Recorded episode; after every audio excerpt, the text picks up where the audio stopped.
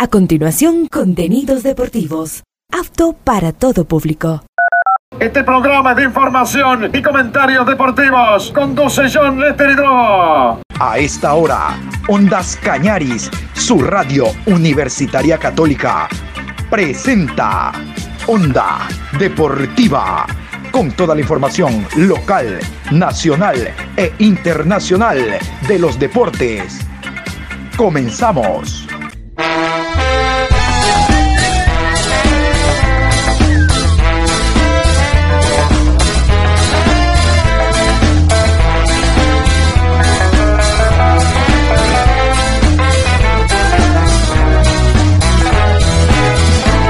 Eso ahora vamos a bailar para cambiar esta suerte. Si sabemos gambetear para ausentar la muerte. Vamos a bailar para cambiar esta suerte. Si sabemos gambetear para ausentar la muerte. Iniciamos con la mejor información en Onda Deportiva. Hola, ¿qué tal? Buen día. Aquí estamos Adrián Patricio iniciando hoy antes la programación Onda Deportiva. Hoy 1 de febrero, el primer programa de este mes. Arrancamos nosotros con mucha información. Hoy vamos a hablar de lo que fue el PRO en la ciudad de Quito con entrevistas. Ustedes quieren escuchar las entrevistas de los actores del campeonato 2023. Vamos a hablarles también de que mañana en Guayaquil será el Consejo de Presidentes. Les vamos a contar que a la segunda media hora, así como ayer estuvo el abogado Fred Larriategui, interventor nombrado por la ecuatoriana de fútbol, presidente de AFNA, porque Nacional está en acefalía, es el turno de la doctora Lucía Vallecilla, expresidente del Nacional, para dar su verdad. Vamos a iniciar entonces con el PRO, la elección, la gala que hubo en Quito sobre los mejores del 2023. La gala de los premios El Pro se llevó a cabo en un conocido hotel al norte de la capital. Dirigentes, jugadores e invitados especiales fueron parte del evento. A lo largo de la premiación hubo homenajes y reconocimientos hacia los directivos y jugadores que se destacaron a lo largo de la temporada 2023. Uno de ellos fue hacia Esteban Paz, expresidente de la Comisión Especial de Fútbol de Liga, quien lideró un exitoso 2023 para los Albos. Después de varios premios como mejor arquero, mejor lateral derecho, mejor volante ofensivo y mejor delantero, llegó el turno de El Pro. Domínguez lo obtuvo con mucho mérito, regresó al país después de jugar en Colombia y Argentina con un solo objetivo, salir campeón con Liga de Quito, y lo hizo por duplicado. El Pro, el mejor futbolista de la Liga Pro 2023 fue el arquero Alexander Domínguez. Marcó diferencias en las finales con Liga y apareció en los momentos más calientes de los partidos. Mejor director técnico ecuatoriano. Juan Carlos León se llevó el premio Ernesto Guerra Galarza como el mejor entrenador ecuatoriano 2023. Mejor entrenador. Luis Subeldía, ex entrenador de Liga de Quito, fue el mejor del año gracias a sus títulos de la Copa Sudamericana y Liga Pro. El príncipe envió un mensaje de agradecimiento a toda la hinchada, jugadores y dirigentes. Jugador Revelación. Kendry Páez recibió este reconocimiento por su destacadísima temporada. Estoy muy contento de haber destacado en esta nominación. Gracias a todos los que me votaron, dijo el jugador. Mejor delantero, Miguel Parrales, flamante refuerzo de Liga de Quito, fue elegido como mejor atacante 2023. El año anterior vistió la camiseta de Guayaquil City, ahora descendido. Mejor volante ofensivo, Kendry Páez, de Independiente del Valle, recibió el reconocimiento a mejor mediocampista ofensivo. El jugador de 16 años tuvo una temporada inolvidable, debutó en primera y en un torneo internacional. Mejor volante central. Ezequiel Piovi de Liga fue el mejor en su posición, recuperación, despliegue y gol. El capitán Albo fue otro de los artífices del club. Mejor lateral izquierdo. El ganador de este premio fue Leonel Quiñones, también de liga. Es decir, la saga capitalina fue elegida como la más destacada del 2023. Mejor lateral derecho. José Choclo Quintero de Liga fue uno de los líderes positivos del plantel y tuvo un rendimiento impecable. Mejor defensa central. El haitiano Ricardo Ade ganó por segundo año consecutivo el premio al mejor zaguero central del torneo. Su temple y jerarquía potenció la defensa alba. Mejor arquero. Alexander Domínguez recibió el premio al mejor guardameta de la temporada. Tuvo uno de los mejores años de su carrera y mantuvo su arco invicto por más de 700 minutos. Además, fue la figura en las finales de Liga Pro reconocimiento a Liga de Quito. El presidente de Liga Pro entregó una placa de reconocimiento a Isaac Álvarez, titular de Liga de Quito, por una exitosa temporada 2023 en la que conquistaron la Copa Sudamericana y el torneo local. Y después de todo este recuento, vamos a ir con las notas. Vamos a iniciar con Ricardo Ade. El haitiano. Ustedes recuerdan que el año anterior, jugando por Sociedad Deportiva Aucas, él fue campeón y fue elegido el jugador pro, el mejor de todo el 2022. El año anterior, 2023, pasó a Liga Deportiva Universitaria de Quito, nuevamente fue campeón con una nueva camiseta y además de ello, ustedes saben, a nivel internacional, Liga quedó campeón de la Sudamericana y ahora va a jugar la Recopa. Ricardo Ade fue elegido no solo el mejor en su puesto, sino que fue nominado a jugador pro. No ganó, pero sí como el mejor defensa del año 2023. Aquí está Ricardo Ade, el haitiano. 24 que sea lo mejor y nada, yo sé que a base de trabajo voy a tratar de hacer todo lo posible y por qué no, ojalá que ganamos más, títulos con, con Liga. Y seguir chequeando los videos para seguir mejorando. Sí, normalmente después de cada partido llego a mi casa, yo veo los partidos, yo creo que es la, única manera de mejorar, de ver los errores y para mejorar. ¿Tienes a alguien a quien dedicarle tu premio? No, mi familia, mi hijo que está lejos, mi mamá y son ellos, mi familia. temporada dura, Ricardo, se viene el inicio del campeonato y una nueva final para Liga. Arrancar con una nueva final es importante, Ricardo. No, yo creo que hoy, hoy en día estamos en, doble turno. Eh, es el momento más difícil del fútbol, siempre lo digo, la pretemporada pero nada, eh, un cuerpo técnico nuevo y estamos tratando de adaptarnos y estamos a disposición porque sabemos que este 2024 va a ser más difícil que, el año anterior. ¿Cómo ha sido esta transición precisamente Luis Ubeldía, Josep Alcácer, eh, Ricardo? No, la verdad yo creo que toda la gente que ahora no está en liga son, son buenas personas, gente que, llevo en el corazón. De mi llegada en liga siempre fueron buenas personas conmigo y nada, y lo, deseo lo, lo, mejor para donde vayan. Y nada, yo creo que hoy en día eh, tenemos al nuevo cuerpo técnico que como futbolistas tenemos que abrir la puerta y darle la seguridad, saber eh, hacerle sentir que, nosotros como futbolistas estamos a disposición y para que sea un 2024 lindo para, para los dos. Mantener la base importante, Ricardo, eso también ayuda mucho para seguir creciendo y conseguir cosas importantes, eh, Ricardo. Sí, es algo muy importante, yo creo que ya eh, nos conocemos muy bien la base y es algo también yo creo que va a ayudar para que, para podamos crecer y ganar más títulos. Ricardo, muchísimas gracias como siempre. Gracias a ti. Ricardo Vamos con otro jugador que recibió el premio. Hablamos de Miguel Parrales. El jugador manavita recibió el premio al mejor delantero. ¿Cómo no? Si es el goleador, ¿cómo no recibir el premio al mejor delantero Miguel Parrales? Por los goles que marcó, jugador del Guayaquil City, al margen que su equipo ya ha perdido categoría, demostró ser un romperredes en el 2023. Ya tiene club Vamos a escuchar a Miguel Parrales en la Gala Pro elegido el mejor delantero. Ahora sí, oficialmente ya la gala, usted fue el goleador de la temporada anterior, cuéntenos un poco acerca del palpito de las sensaciones justamente en torno a ello, ser parte también de la alineación ideal será lo, la intención. Bueno, primero que todo, agradecido con Dios por este momento, ¿no? Eh, aquí, bueno, justo me toca estar aquí en la capital, eh, es lindo poder tener este reconocimiento y bueno, eh, fruto de trabajo, de constancia y, gracias a Dios eh, se pudo lograr ese, objetivo trazado a principios de, año 2023 y bueno, con esa misma convicción estamos para este 2024. Esos goles le llevaron a Liga Deportiva Universitaria. ¿Cómo ha sentido su paso y ahora los primeros entrenamientos en el equipo blanco? No oficial todavía. no, pero bueno, estoy muy contento de, estar aquí en Quito. Esperemos que esa misma convicción, con ese mismo trabajo que, que, vengo teniendo, sea el plus, eh, la motivación aparte de Dios y la familia de de, poder tener un gran año. Creo que se vienen cosas importantes, torneos muy lindos y, debo trabajar. Bueno, ahora estamos preparando de la mejor manera para el margen de, del 2024 que se viene mucha competencia. ¿no? Llegar a la Liga Deportiva Universitaria, ¿cómo te representa jugar torneos internacionales y una recopa?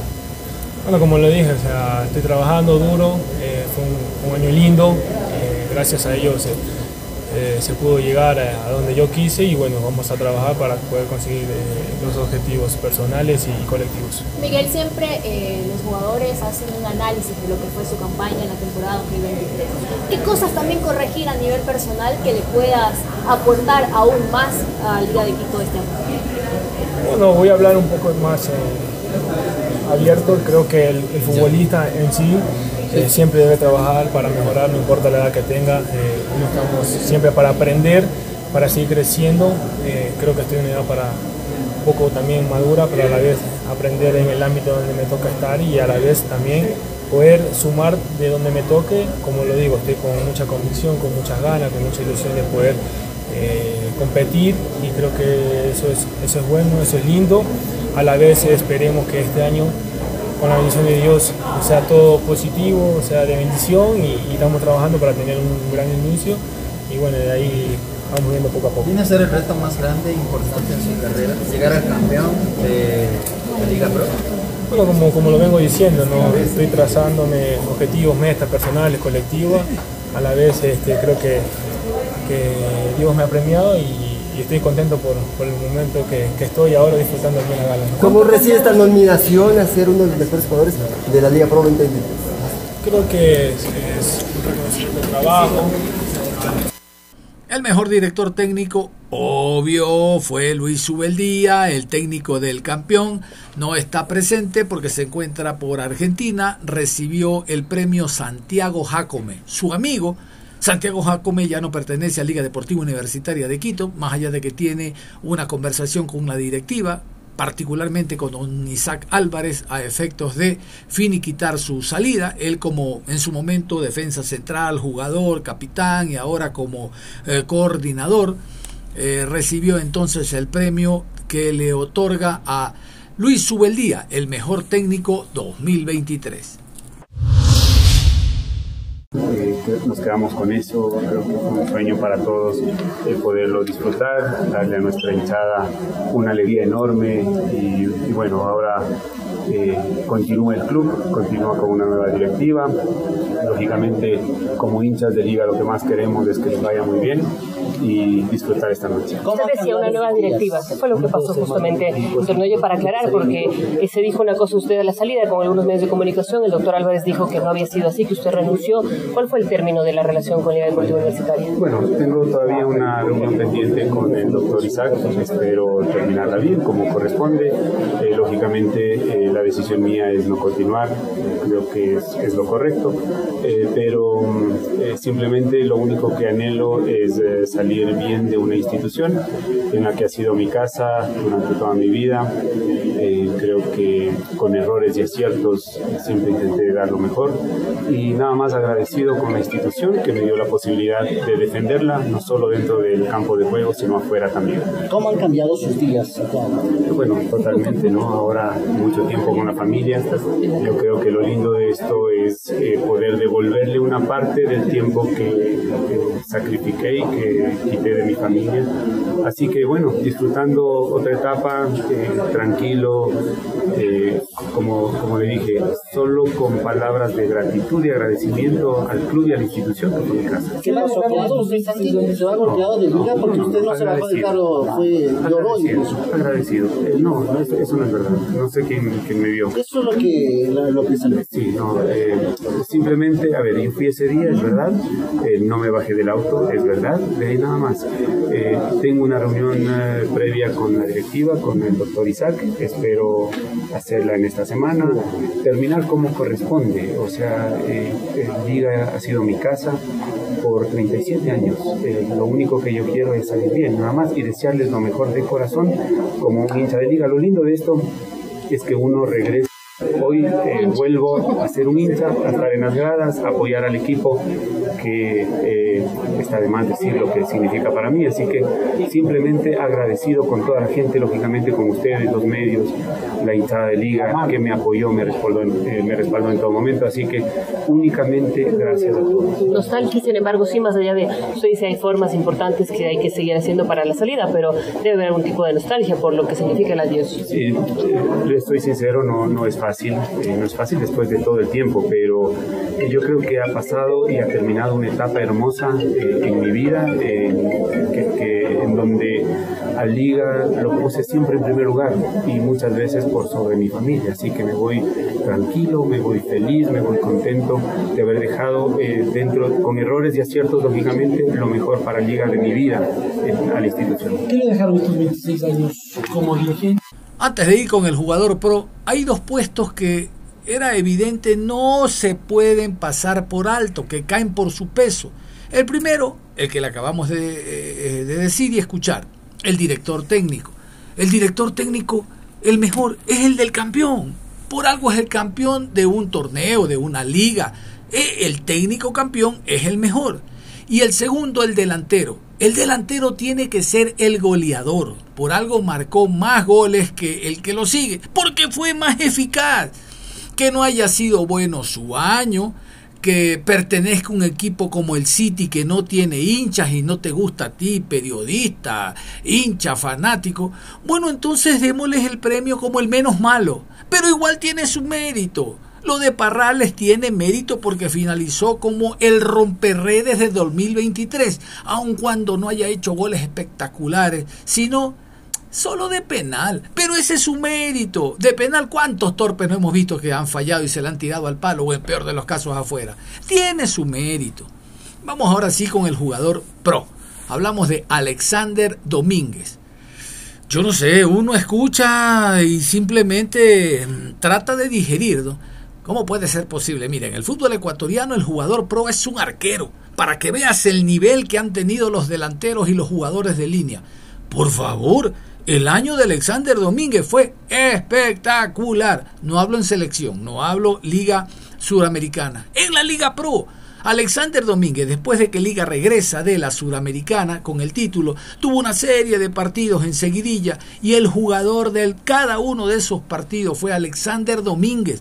¿Se acuerdan ese partido contra Católica? Alexander Domínguez fue el que permitió que el equipo gane y sume de a tres. Marcó un invicto desde que vino con Suramericana, ganando el título de Suramericana Liga, que lo llevó a disputar la final. Es Alexander Domínguez. Ok, está mal porque es arquero y no es el goleador o el generador de fútbol. No, forma parte de la estructura que se observa en el terreno de juego. Es que a todo le queremos tener y poner contra. Aquí está, Alexander Domínguez, le dicen el Dida. No, la verdad, imagínate, ¿cómo no voy feliz con, con este lindo reconocimiento que para mí es algo muy maravilloso?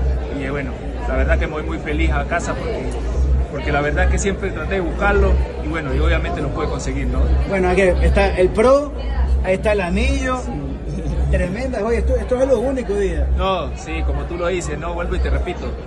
Todavía no me imagino haber, conseguido eh, tanto, tantos logros, pero bueno, también quiero agradecerle a todos ustedes, a toda la gente que votaron por mí, porque la verdad que sin ellos no, no se conseguía esto, y obviamente al esfuerzo, al sacrificio, y a mi esposa que siempre está conmigo en la buena y en la mala, ¿no? Me, me encanta el día que mencionaste a, tu esposa, a la familia de tu esposa, la familia súper unida para ver este día domingo. ¿no? Sí, porque bueno, tú sabes que cuando por ahí las cosas no, no, no salen, ellos son los que más sufren, ¿no? La verdad que en el primer semestre a mí me dieron muy duro y yo, bueno, ya tengo mucha experiencia en esto, por ahí a mí no, no, no, no, no me pega mucho, pero ellos sí, sí les pega mucho, así que por eso los mencioné, porque en los momentos lindos donde ellos tienen que aparecer.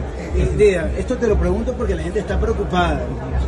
Sigues en la selección, todo bien, porque dijiste no me voy a retirar nunca, porque te queremos el resto de la eliminatoria. No, sí, la verdad que este año voy a tratar de esforzarme el doble. Yo amo mucho al fútbol, la verdad. Amo mucho ponerme la camiseta de la selección, sea que, que vaya de titular o suplente. Si tú bien te has puesto a analizar, en los últimos años no he atajado mucho y me han convocado y he estado yendo porque la verdad que es lo más, lo más lindo que puede, me puede pasar en mi vida. Así que bueno, acá ahorita voy a esforzarme al máximo y si bueno, si el entrenador me, me, me- me requiere, obviamente con los brazos con los brazos abiertos ahí estaré. ¿no? Yo siempre he dicho que para mí tú te pegaste un hat-trick, porque fue título de Liga Pro, título de Sudamericana y volver a tapar en la selección. Sí, como tú dices, no, primero que todo también te quiero agradecer. La verdad yo te, te veo mucho tu programa, te escucho Gracias. y, y personas como tú obviamente no es, es- muy difícil obviamente uno encontrársela. Así que la verdad que agradecerte de corazón por todo tu apoyo. Sabemos que no es fácil en el fútbol ecuatoriano, no es fácil. A, a- a- a más aún estar en equipo grande como Barcelona, MLE, Liga, es muy, es muy difícil. Y bueno, eh, estos reconocimientos a mí me llenan de mucho orgullo, mucha felicidad. Esperemos pues seguir trabajando este año. Un año espectacular para ti, con títulos, con logros, se cierra de manera espectacular. Qué gusto tenerte con nosotros. No, primero que todo agradecerte a ti porque la verdad que sos una extraordinaria persona, ya sabes el cariño y el aprecio que te tengo. Te quiero agradecer porque la verdad que, que siempre confiaste en mí. Yo la verdad que analizo mucho a todos los periodistas acá y veo mucho y, siempre, siempre trataste de bancarme. La verdad no, no, no te pido que me, que me apoyes porque la verdad que si es de criticarme tienes que criticarme, pero, pero, pero siempre veo tu programa y veo cómo hablas de de bien de mí. Así que de mi parte te quiero agradecer, te quiero felicitar porque gracias a Dios uno con esta clase de personas uno le da más más fuerza para uno seguir mejorando, para seguir aprendiendo obviamente de los errores, obviamente soy ser humano, me he comido goles, me voy a seguir comiendo, pero lo importante acá es que uno tiene que seguirle metiendo y salir adelante. ¿no? Muchísimas gracias, Pro. Eh, ¿Qué se viene para Liga en este año? ¿Qué se viene para Alexander Domínguez? Porque tenemos vida para largo, ¿no? Sí, sí, como tú lo dices, ¿no? Eh, la verdad que me cuido mucho, me cuido mucho, trato de, de que mi carrera obviamente se, se alargue. Eh, este año tenemos un año muy, muy lindo, pero a la vez muy difícil. El año pasado dejamos la vara en, en liga muy alta y bueno, este año obviamente la hinchada te va a exigir el doble de lo que te exigieron el año pasado, así que no va a ser fácil para nosotros. Esperemos pues con la bendición de ellos tratar de, de armar un buen equipo, de tratar de nosotros complementarlo lo más rápido posible a lo que quiere el profe el profe de, de- de- de liga y obviamente pensar en lo que va a ser una recopa que obviamente para nosotros va a ser muy lindo. ¿no? El sueño, la vuelta en el Maracaná, tajar un penal en, el en Maracaná, ya lo hiciste en el 2009 y ahora ratificarlo. Bueno, la verdad ya conozco esa cancha muy bien, tuve la suerte de salir campeón ahí, tuve la suerte de jugar eh, por, por mi selección en ese estadio, lo conozco muy bien. Esperemos pues, primero que todo pensar en el partido de acá, que obviamente podamos hacer un buen partido y obviamente pues pensaremos en el, en el de la vuelta que va a ser Maracaná. ¿no? ¿Qué le dices a la gente de Liga que te está viendo y que está muy atenta siempre a lo que hace Alexander Domínguez? No, la verdad que quiero agradecerle mucho a toda la gente de Liga porque la verdad que eh, durante mi carrera en Liga eh, eh, se han portado muy bien, me han mostrado mucho cariño. eh, tuve la suerte ahora de, de- de quedarme en Liga porque tiene una propuesta muy fuerte de Nacional. Muchos mensajes vi que me mandaron en, en- en redes sociales por el tema de que no, no fue Nacional de Uruguay. Y bueno, agradecerle y esperemos pues que este año sea lleno de muchas bendiciones para ellos, para nosotros, para nuestra familia, para todos ustedes y su familia obviamente, y que podamos seguir con los logros, ¿no? ¿Te podemos robar un saludo para la gente que está viendo en Federación Postera, por favor? Sí, bueno, un saludo para toda la gente de Federación Postera de parte del día Domínguez, espero que estén bien.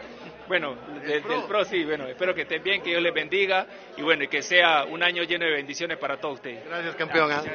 Estuvo presente también el técnico Giovanni Cumbicus, que fue nominado como mejor técnico ecuatoriano, que recayó, como escuchaban ustedes en la nota inicial, en el Pechón, en el Pechón León, el ex técnico del cuadro de Lorense. Pero ahí estaba Cumbicus, habla de la preparación de Libertad para la presente temporada. Cumbicus. Eh, importante, motivante por sobre todas las cosas y que nos ayuda a crecer y a, y potenciarnos. ¿no? Es importante que se pueda valorar también el, el desempeño del DT ecuatoriano. A veces nosotros luchamos con adversidades mucho más complicadas, a veces en tema de presupuestos, tema de infraestructura y bueno, con eso a veces tenemos que también salir adelante y es el camino que nos ha tocado, pero bueno, estamos sembrando eh, ese camino que nos permita poder ir creciendo ¿sí? y irnos proyectando para ir consiguiendo cosas importantes. ¿Cómo se siente para este año, profe, las expectativas que tienen para este 2024? Bien, bien, la verdad con- eh, contento, con mucha confianza de poder hacer un buen torneo, de poder dar que hablar dentro del mismo y poder luchar por cumplir nuestros objetivos. Un Libertad que quiere ser protagonista en este 2024. Sí, esa es la idea, esa es la idea. Sabemos que los equipos como los nuestros, eh, que no competimos eh, con los presupuestos de los equipos grandes del país, tenemos que trabajar mucho y potenciarnos mucho con el colectivo para poder marcar diferencia por sobre lo individual con lo grupal. ¿no? Temas refuerzos, profe, contentos con los que han llegado. Sí, la verdad que sí, estamos a la espera de poder eh, incorporar ya en estos días, porque estamos muy cerca, cuatro jugadores más que nos están haciendo falta, el presidente está trabajando en aquello y ojalá ya en el transcurso de hoy o mañana se los pueda cerrar para tenerlos ya con nosotros. Profe, ¿cuánto influye el, quizás que no haya presencia de público en las primeras fechas por la situación del país, sabiendo que también Loja es una plaza importante para el fútbol ecuatoriano? Bueno, siempre el público va a ser importante a lo que es el marco de, de, del espectáculo, ¿no? La motivación también para el jugador, siempre es importante jugar con estadios con presencia de público y el no tenerlos obviamente es algo parecido a lo que vimos en la pandemia, ¿no? Se extrañó muchísimo a la gente, nos hizo muchísima falta el aliento de, la hinchada desde las gradas siempre es fundamental, le damos un colorido especial a lo que es el espectáculo y aparte una motivación adicional lo que es a los jugadores dentro del campo de juego. Así que vamos a tratar que de, de, arreglarnos si así se decide y arrancar, pero sí va a ser importante, ojalá todo se normalice y podamos tener a la gente lo más rápido en los estadios. El arranque en libertad, profe, en estos 24. Eh, complicado, pero como, como todos, ¿no? Yo creo que no hay rival fácil, todos los equipos han tratado de, de armarse bastante bien, entonces eso nos va a llevar a, a, hacer un campeonato muy competitivo y que tenemos que estar preparados para arrancar bien. ¿Garcés se queda? Eh, me parece que va a continuar en Melec, él tenía contrato en, en Melec, se presentó a su equipo y parece que va a ser considerado según lo que eh, hemos sentido. Gracias, profe. Éxitos. Siempre será importante la presencia de Carlos Tenorio, el presidente de la agremiación de futbolistas ecuatorianos. Su sola presencia hace de que los futbolistas que están regados en distintas partes del país y físicamente no estaban se vean representados por Carlos Tenorio. Un hombre que a él no tiene que contársela. Él sabe el teje y maneje del fútbol ecuatoriano. Nuestro goleador a nivel de eh, selección mayor nos representó internacionalmente y ahora representa a todos los futbolistas. Hay deudas, hay deudas todavía con los futbolistas. Bueno, mejor aquí nos lo cuenta Carlos Vicente Tenorio, presidente de la agremiación de futbolistas del Ecuador que tienen los jugadores con los clubes y los clubes con los jugadores se respeten bajo la ley y reglamentos que manda el fútbol. Ahora, si estos son vulnerados, yo creo que para eso están ya los temas legales que pueden llegar a resolver. Pero creo que si se utiliza el diálogo y si los dirigentes dan a entender esto, porque hay que saber también de que hay momentos en donde los clubes por ahí no tienen la, la situación o, o el recurso para hacerlo, pero sí es bueno siempre el diálogo. Lo que yo siempre les digo, ¿no? que la palabra gremio no confunda como que estamos acá para pelear, para confrontar. Eso sí, lo que no va de mano de lo que es lo legal, lo justo y lo correcto, creo que sí nosotros contamos con los equipos jurídicos en derecho deportivo, constitucional, porque no solamente es lo deportivo, sino hay mucho desconocimiento en lo constitu constitucional que nosotros los futbolistas desconocemos en esta etapa de nuestra vida eh, profesional. ¿no? ¿Cómo se va a ayudar a los jugadores del Club Deportivo Nacional que tienen ya algunos contratos y no son firmados con una directiva ya posicionada? ¿Cómo va a ayudar la AFE en ese sentido? A ver, el Club Nacional tiene un tema que por ahí no es parte mucha de nosotros. Nosotros como gremio nos gustaría que se resuelva lo más pronto posible porque es favorable para los jugadores, pero hay un tema que es de la dirigencia, son temas eh, de estatutos, no, no sé cuáles son, pero desde acá yo sí me gustaría que un club como el Nacional pueda resolver esta situación. Es bien para todos nosotros.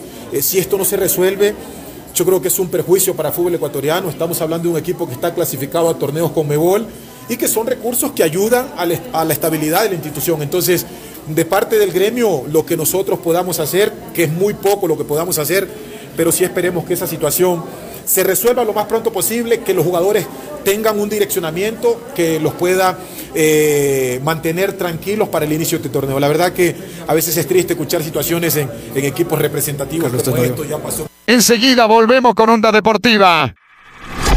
Onda Deportiva. Regresamos con Onda Deportiva. Ya estamos de vuelta en Onda Deportiva. Vamos a continuar en la programación. El día de ayer, en este horario, escuchamos al abogado Fred Larriati, el interventor designado por Ecuatoriana de Fútbol del conjunto del Nacional. Ustedes recuerden que el día lunes fue la asamblea, él habló el día martes en rueda de prensa, asamblea sin presencia de prensa, pero es evidente que ahora es el turno de la abogada Lucía Vallecilla. ¿Por qué? Porque ella tiene su verdad, no se le permitió hablar en la asamblea y a continuación vamos a escuchar algunos detalles puntuales, habló en rueda de prensa, en torno al equipo de los puros criollos. Ella sigue manteniendo la idea que quiere ser candidata a la reelección como presidente del Nacional e iniciamos con el momento actual desde la óptica de la abogada Lucía Vallecilla del equipo de los puros criollos. Nacional es el campeón, por eso estoy contento. Nacional es el campeón, por eso estoy contento. Lo que a usted le ha llamado la atención, me imagino que le habrá llamado la atención a toda la gente que le escuchó primero, como usted mismo lo acaba de indicar, al señor doctor Larriategui en la asamblea y posteriormente al día siguiente una rueda de prensa en la cual lo que ya se indicó y, lo vuelve a ratificar. Lo único que yo le puedo manifestar y les puedo decir a toda la gente que nos escucha es que se necesita haber dirigido primero alguna vez un equipo de fútbol, aunque sea un club barrial, para tener conocimiento y saber cómo se lleva una institución tan grande como el Nacional. Si al doctor Larriategui le nombraron interventor y en su parte principal le indican que tiene que llevar a elecciones y conformar lo más rápido posible, nos ha llevado 31 días para que lleve la conformación de la comisión electoral.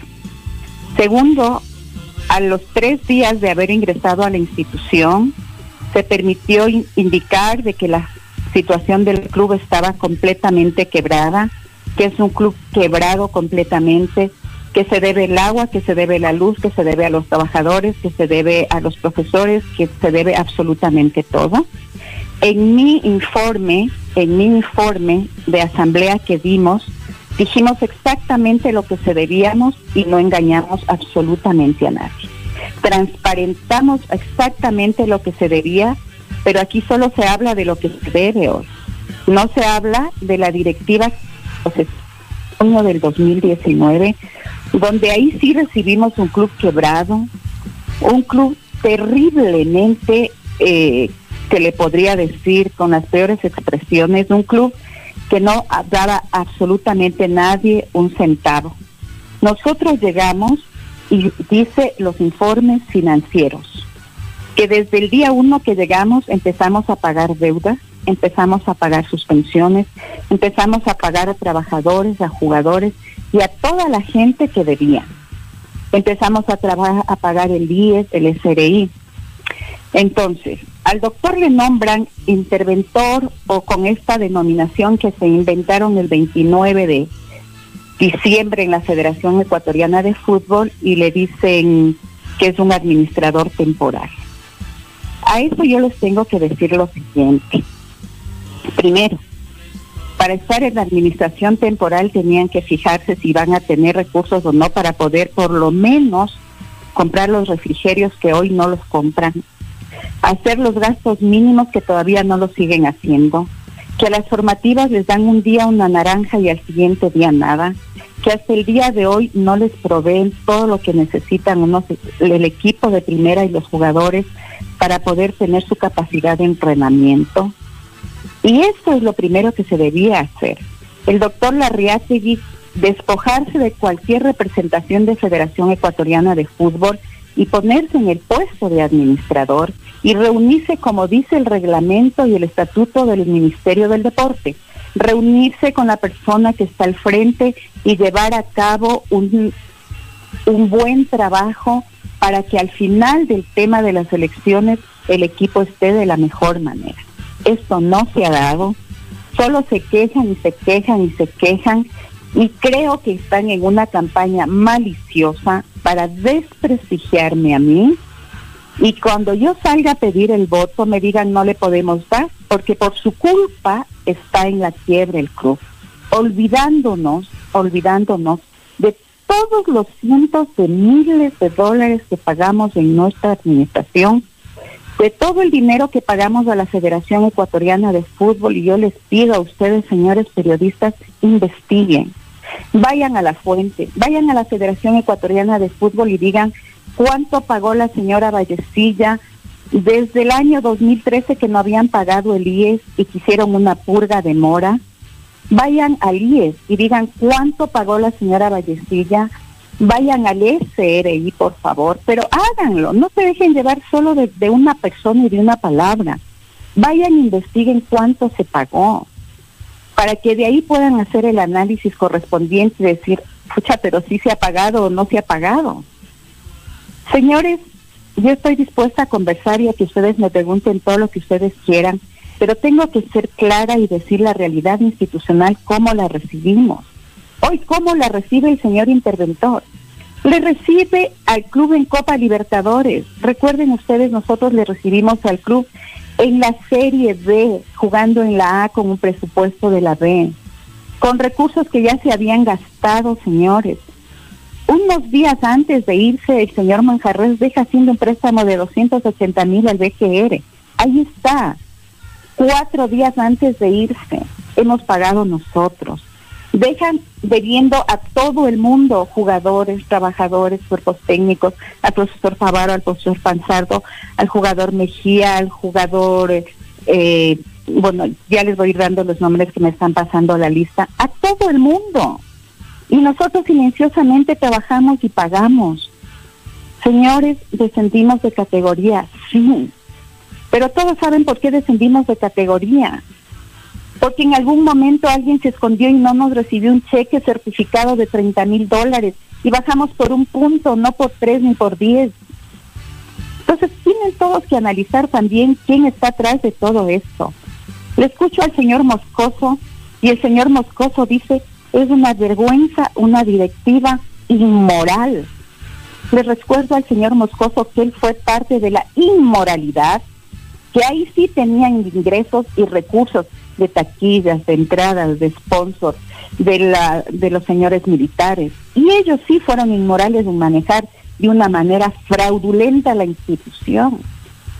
Y yo siempre les he pedido y les digo, hagan una auditoría, hagan un trabajo interno para que se den cuenta cómo se manejó las arcas de Club Nacional en nuestra administración y cómo se manejaron en otras administraciones. Eso es lo que le tengo que decir. En lo deportivo también, no, si usted me pregunta no tengo ningún problema. Es un secreto a voces que Nacional tiene un déficit al momento de 7 millones, pero se cuestiona a la expresidente Lucía Vallecilla de que cuando ella llegó el déficit era de 2 y se ha incrementado precisamente en sus dos periodos. Sobre esto habla la expresidenta Vallecilla, tema económico. Nacional es el campeón, por eso estoy contento. Nacional es el campeón, por eso estoy contento. La Federación Ecuatoriana de Fútbol en ese entonces manejaba y pedía los informes que también los piden hasta ahora y las auditorías para poder calificar a los clubes y dar la licencia a Comebol. Uno tiene que cumplir con muchos requisitos. Imagínese usted que si yo hubiera recibido la institución con ese valor, al señor Manjarres, que dice que dejó con ese, con ese valor la deuda del club, no le hubieran quitado su vehículo el 31 de diciembre de hace dos años aproximadamente, por todavía, pese a que yo he pagado más de medio millón de dólares del SRI, le quitaron a él su vehículo porque todavía debe 100 mil. Entonces, si él era tan eficiente, ¿cómo es que le quitan su vehículo? ¿Cómo es que él va a matricular su vehículo y el SRI le dice, no, no, todavía en su administración debía 100 mil, señor? Por lo tanto, la administración de ahora, esa es la que ha venido pagando las administraciones anteriores. Y ahí sí hicieron un pacto, y todos lo saben, hicieron un pacto entre el señor Yunda y él para no sacar las auditorías, para no transparentar lo que nosotros sí transparentamos y por eso nos ganamos los enemigos que nos hemos ganado porque yo no tengo compromiso absolutamente con nadie, sino solo con el Club Deportivo Nacional, al cual hemos entregado nuestro tiempo, nuestro dinero, nuestra plata y nuestro cariño. Ahí no transparentaron las deudas que la Federación Ecuatoriana de Fútbol nos cobraba semana a semana. Ahí no transparentaron las deudas que debían a jugadores y que dejaron el documento de última hora para que nosotros seamos los que paguemos. Ay, ¿por qué no dijeron eso? Falso. La auditoría tiene que hacerse a todas las administraciones que de una o de otra manera cumplieron itinerazgos. Recuerden ustedes que el señor Manjarres en la asamblea del 2019, cuando se convocó para las elecciones, que el club estaba en una quiebra y que si no se pagaba al día siguiente desaparecíamos. ¿Recuerdan ustedes de esa asamblea cuando fue una supuesta candidata llevando un cheque certificado de un millón de dólares y que nunca lo entregó? Ahí quien tomó la palabra, Lucía Vallecillo, y le dijo al coronel Rojas, señor coronel Rojas, ¿cuánto necesita? Y eso fue público en la asamblea. Dice, hoy necesitamos 300 mil, mañana 200 mil más. Ok, señores. Lucía Vallecilla, sin siquiera pensar ser candidata, tengan los 300 mil dólares lícitos, lícitos, señores. Y al día siguiente tengan 200 mil más. Porque así es cuando uno ama la institución. No poner condicionamientos, no poner cosas que no son. Y a partir de ahí, siempre apoyando a la institución. Siempre. Recuérdense ustedes que el señor Manjarres nos ganó la, presidencia por 15 votos. Por 15 votos, señores. Nosotros no dijimos nada. Felicitamos y que sigan su camino. Pero a nosotros nos han hecho la vida absolutamente de cuadritos. Así es que es falso de que fueron de dos millones y medio de dólares, señor. Pero hoy sí es de 7 millones. Sí, señor. Hoy es de 7 millones, lo que nosotros en la Asamblea indicamos que era de 6 millones y que obviamente en estas circunstancias que todavía estamos trabajando o que se había planificado, ¿de dónde pagar los 6 millones y pico? Nos comprometimos, nos comprometimos, digo, jugadores, trabajadores, cuerpos técnicos, a todos arrimar el hombro, ganar sueldos mínimos, mínimos, no endeudando a la institución y lograr los objetivos de estar en copas internacionales. Porque usted sabe, señor, que los dineros frescos y más rápidos que entran a la institución son de las copas internacionales. Ese fue el enfoque del año pasado. Los señores trabajadores esforzándose, no como dice el doctor Larriategui, que les ha felicitado y que le da lástima de que no hayan cobrado unos 14 meses, que se vaya un poquito más atrás. Les deben 10, 12 años, 14 años. Solo en mi administración vine a ponerme al día yo. Solo en mi administración los primeros meses pagué todo. Luego nos vino una pandemia. Luego nos vino el problema que no hubo campeonato y se tenía que seguir manteniendo la institución. Y ante eso, ¿quién estuvo? La doctora Vallecid y su directorio. Cuando se moría un papá de un niño de formativas y pedían una caja para enterrarles, ¿quién estuvo? La doctora Vallecilla. Cuando teníamos que trabajar para regresar de manera momentánea y poco a poco para todos los gastos que se hizo para las mejoras de bioseguridad, ¿dónde estuvieron? ¿Dónde estuvo el señor Moscoso? ¿Dónde estuvieron las otras personas que se dedican solo a criticar y no hablar de todo lo bueno que se hizo por la institución? Ahí no hay nadie que diga nada. Aquí solo ven lo malo, pero no ven lo bueno que se hizo para que la institución no esté con este mismo grupo que le bajó al Olmedo a la Serie C en un año. Porque cuando le cogieron al grupo eh, del Olmedo, estuvo, recuerden ustedes, en puesto 8. En puesto 8 en la Federación Ecuatoriana de Fútbol y en el Campeonato de Liga Pro. Le bajaron en el mismo año a la B y en el mismo año a la C. Esta es la gente que dice amar a la institución y que quiere venir a tomar la institución. Entonces, ahí le dejo a, la gente que analice quién dice la verdad y quién miente. Pero más allá de eso, se conformen y hagan una auditoría para que se transparente lo que nosotros estamos indicando. Y precisamente sobre el tema económico se arrastra una deuda a los empleados de la institución Ustedes escuchaban a Larriategui el día de ayer que dice, al margen de la deuda hay que destacar que existen empleados que incluso viven dentro del complejo del Nacional allá en Tumbaco y sin recibir sueldo, o sea, no estando al día, se dedican a la jardinería, a cocinarle a los jugadores que entrenan, se dedican a los trabajos para mantener el complejo. Sobre la deuda a los empleados habla Vallecilla. Nacional es el campeón, por eso estoy contento. Nacional es el campeón, por eso estoy contento. Nosotros hemos hecho nuestras auditorías. Por eso nosotros hemos cumplido absolutamente con todo lo reglamentario de la Federación Ecuatoriana de Fútbol, quien nos da la credencial de, de- de club habilitado y con la Federación Ecuatoriana, con Liga Pro, cumplimos absolutamente todos los estándares de rigurosidad que nos exigen. Se envía la información, se entrega la información, se entregan los respaldos financieros, se entrega absolutamente todo. Y la situación que hoy está viviendo el club, nosotros ya la vivimos desde el día uno. Acuérdense que nosotros desde que llegamos, la primera garantía que dimos a la a Liga Pro fue de dos millones de dólares. La segunda bajamos a un millón doscientos. La tercera ya bajamos a 500.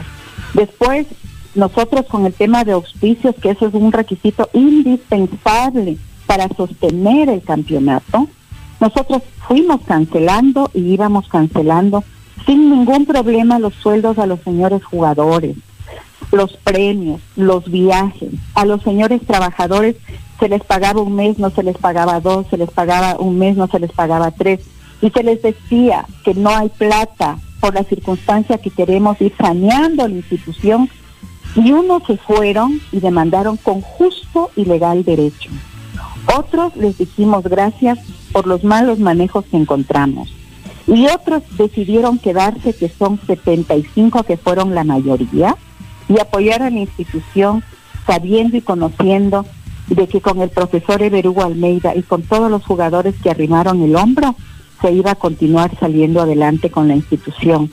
Y que hoy, en un par de meses, con un equipo de primera como el que se tiene, con un cuerpo técnico de lo más alto de Latinoamérica que tenemos, podemos estar cogiendo, por muy mal, mal que nos vaya, cuatro millones de dólares. Cuatro millones de dólares que ayudan muchísimo en este momento a la institución. Y no hay que decir, es que eso solo es un supuesto, es un posible. Mismo nos decían que íbamos a estar en la C, íbamos a bajar de categoría. Y el supuesto y el imposible se logró y se cumplió. Pero no lo están haciendo, no están trabajando.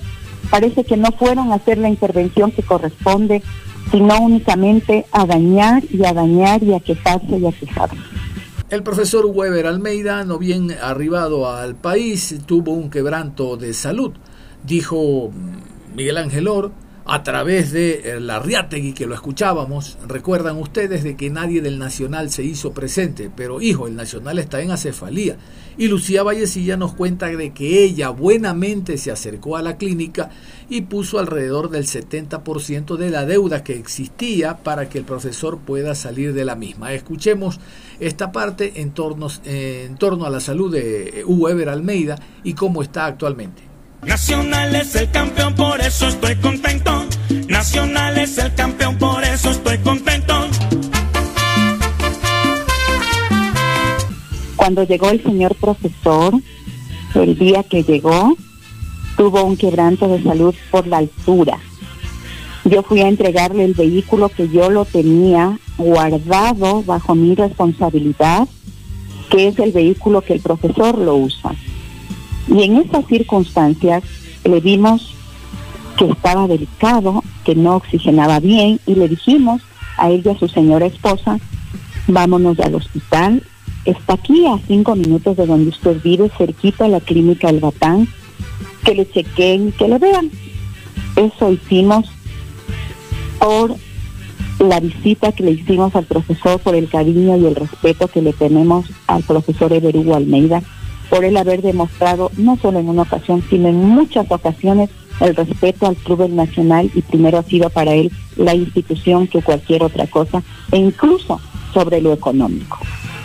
Llegando allá, efectivamente le internaron, le ingresaron, dijeron que no se podía ir y al día siguiente le daban el alta. Al día siguiente me llama la señorita de la administración porque fui yo quien dejó los datos y me manifiesta que el, profesor ha tenido un quebranto en su salud y que se le tenía que intervenir quirúrgicamente, pero que se necesitaba por lo menos depositar un valor. Le dije, deme el número de cuenta que le hago en este momento. Pero previo, previo a hacer eso, le llamé al doctor Larriategui, 7 de la mañana, y le dije, doctor Larriategui, el doctor, el señor profesor tuvo un quebranto en su salud, está pasando esta situación, como usted está cargo, por favor vaya, y si no puede, mande a alguien, y no lo hicieron. Esperé yo todo el día, y a las 3 de la tarde, si tengo aquí el registro de la transferencia, en esas circunstancias yo no le podía decir al profesor, oiga profesor, usted debe tener plata, paguen, o usted debe tener alguna tarjeta. Las circunstancias no ameritaban eso. Hice yo la transferencia y al día siguiente tengo entendido que fue el señor Loor también porque se le vio en las redes sociales visitándole y fue quien canceló la diferencia. Eso es lo que pasó. El resto, si el doctor Larriatigui por las múltiples ocupaciones no pudo ir, se le comprende, pero tiene un equipo de trabajo, tiene un equipo que tienen que estar al frente. Ahora no nos pueden decir, no fue así. Afortunadamente se registran tiempos, se registran llamadas, se ven transferencias. Desconozco por qué no fueron, pero yo sí vuelvo y ratifico, lo que se hace con una mano no se tiene por qué saber la otra. Nunca hago público cuando yo ayudo a alguien, jamás. Y ustedes me han visto, señores, que el nacional se ha caído a pedazos en todo ámbito y jamás hemos salido a decir tal o cual cosa. Casa adentro, arreglamos todo y salimos adelante. Hay una serie de jugadores que estaban entrenando, ustedes recuerdan con el capitán eh, Benalcázar, alrededor de 30, pero de a poco, al estar nuevamente en acefalía la institución, resulta de que cada uno ha tomado las de Villadiego. Se han ido al técnico universitario, al Barcelona, al Emelec. Sobre esta salida de jugadores habla Vallecilla. Nacional es el campeón, por eso estoy contento. Nacional es el campeón, por eso estoy contento. Nosotros desde que nos posesionamos y fue resolución del directorio y de acuerdo a los cuerpos técnicos hacer contratos de año a año, porque teníamos contratos de con ya la experiencia vivida de que no pudieron pagar las administraciones anteriores los contratos y nosotros tuvimos que pagarlos, que fue muchísimo dinero. Entonces se les hace año a año. Eso lo hacen todos los equipos y hay otros que también nos hacen con opción de compra, como hay otros que les hacen a más tiempo. En esas circunstancias, si nosotros hubiéramos hecho contratos a mayor tiempo, de pronto los señores jugadores se hubieran quedado como de pronto hubieran pedido salir de mutuo acuerdo, porque nadie puede estar obligado en una institución sin su voluntad. Aquí el que se queda, se queda porque quiere, porque ama el club, porque le gusta el fútbol, porque necesita trabajar y nosotros lo hacemos de esa manera. Los jugadores que, unos que se han ido, otros que han salido y otros que se han dejado ingresos, es en ese sentido.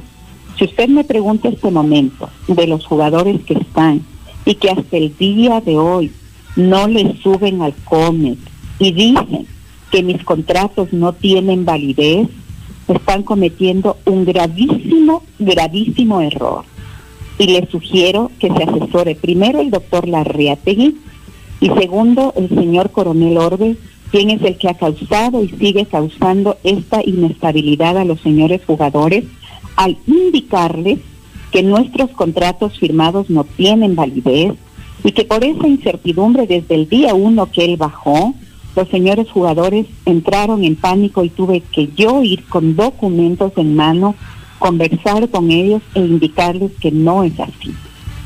Tal es así que el día de ayer se hizo la consulta a la Comebol y se les indicó de que si lo que yo había firmado el 12 de diciembre con el señor presidente Egas para el registro de los señores jugadores y poder ingresar a la Comebol toda la documentación que en primera instancia se requiere era válida, me dijeron que sí.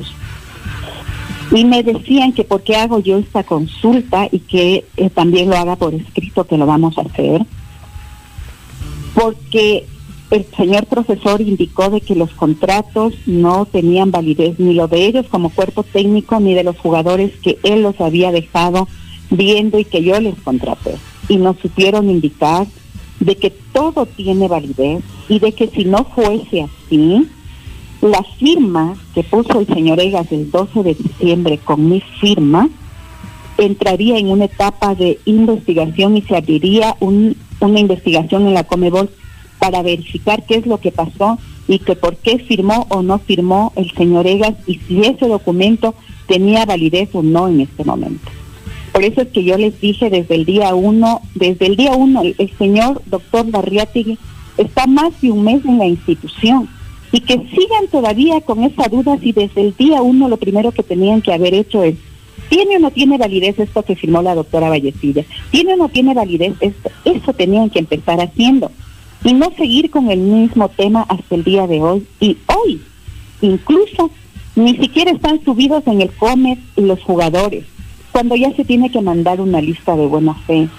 En la, en la Conebol ya empezaron hace algunos días el tema de protocolos con todos los clubes que están en campeonato y el Nacional hasta el día de hoy ni siquiera registra su jefe de seguridad, que es el que ya les están capacitando desde ayer. ¿Por qué hacen eso? ¿Por qué no quieren hacer valer lo que dejó haciendo este directorio? ¿Qué les pasa? ¿Quieren dañar a, a, a la vallecilla o quieren dañar a la institución? Y con eso decir es que fue culpa de la vallecilla. No, señores, no es culpa de la vallecilla. Es culpa del desconocimiento, quiero creer yo, o la falta de voluntad de no querer actuar y hacer las cosas bien. Eso es lo que le tengo que decir. Eso pasa con los señores jugadores y pasa hasta este momento. Señores jugadores que estuvieron entrenando más de un mes y que tuvieron que irse a otros clubes porque en vez de darles pesa y estabilidad, les dan inseguridad y tienen la osadía, este señor coronel Orbe, de decirles, si quieren quédense y si no váyase. Y yo digo con nombres porque nos podemos reunir y conversar con todos los que el Señor les está indicando esa situación hasta el día de ayer. Por favor, trabajen por la institución, trabajen por la institución. Eso es lo que queda al final del día. No queda otra cosa, sino solo la institución. Finalmente, sobre el tema SRI, Vallecilla habla de que si bien el equipo no está al día, la institución Club Deportivo El Nacional no está al día, se ha pagado una gran cantidad eh, de la deuda que se arrastraba desde Yunda, Tito Manjarres, otros expresidentes que realmente no se preocuparon de aquello. Sobre el tema SRI habla Vallecilla. Nacional es el campeón, por eso estoy contento. Nacional es el campeón, por eso estoy contento. Todas las instituciones, absolutamente todas las instituciones que debemos al SRI y que el Nacional es una de las que menos debe, investigan para ver si es que tienen fondos y se hace algún trámite fraudulento por no pagar el SRI. Eso se tiene que justificar, porque eso ya lo viví yo. Por eso salieron las trabajadoras del departamento contable, porque cuando el SRI y el IES les notificó de que había estas demandas, nunca me las hicieron saber y les llegaron incluso a los correos del señor Manjarres y ahí me aplicaron a mí absolutamente todo. Prohibición de salida del país, embargo de mis bienes, embargo de mis carros, embargo de mis casas. Y que hasta ahora no lo han hecho porque yo venía pagando. Y el día de hoy, de hoy y ayer, qué casualidad, que ya vino el SRI a mi casa. Ya vino el SRI. Porque se permiten decir eso, es que el SRI, es que el SRI, es que el IES, es que el IES. Cuando en vez de sentarse a trabajar con la planificación que nosotros teníamos, ya sabíamos cómo vamos a pagar el IES, como lo hemos venido pagando, cómo vamos a pagar el SRI, como lo hemos venido pagando. Teníamos ya un préstamo aproba preaprobado. Entregamos ese documento preaprobado del banco al SRI, le dijimos, una vez que nos registren el directorio, se pagará en su totalidad. Pidan al SRI, pídanle al doctor Córdoba si llevé o no el documento del banco en el cual ya se tenía aprobado ese crédito Y más aún ahora es una bendición que hay 210 mil dólares que se tendría uno que abstener de pagar. Tienen que ir con ese objetivo de contratar y de conseguir esos fondos que ya estaban aprobados, que ya estaban aprobados por las garantías que teníamos. Entonces no es cosa de asustarse, no es cosa de asustarse, es cosa de trabajar y cualquier administración que venga, cualquiera que venga, se tiene que trabajar para ir subsanando todas estas cosas. La coactiva del IES es la que le dije que yo pagué 280 mil dólares del, de la purga de mora del señor Yundi y del señor Manjarres y que sí se debe porque obviamente si usted no tiene ingresos y tiene que cubrir una parte, usted paga, que es lo que hemos hecho en nuestra administración, pagar. Pero como todo se va a las deudas atrasadas, entonces obviamente que eso se sigue manteniendo. Pero que también se puede hacer acuerdos, se puede hacer convenios, se puede hacer todo para seguir pagando. O si no, hacer lo que ya se tenía planificado. Si nosotros estamos en Copa Libertadores, si nosotros, por, vea, por más mal que le vaya al club, por requete mal que le vaya, que no pase de los dos partidos, por lo menos ya entrado a la fase de grupos, por lo menos ya entrado a Copa Sudamericana y va a seguir teniendo ingresos. Pero nosotros nunca pensamos así.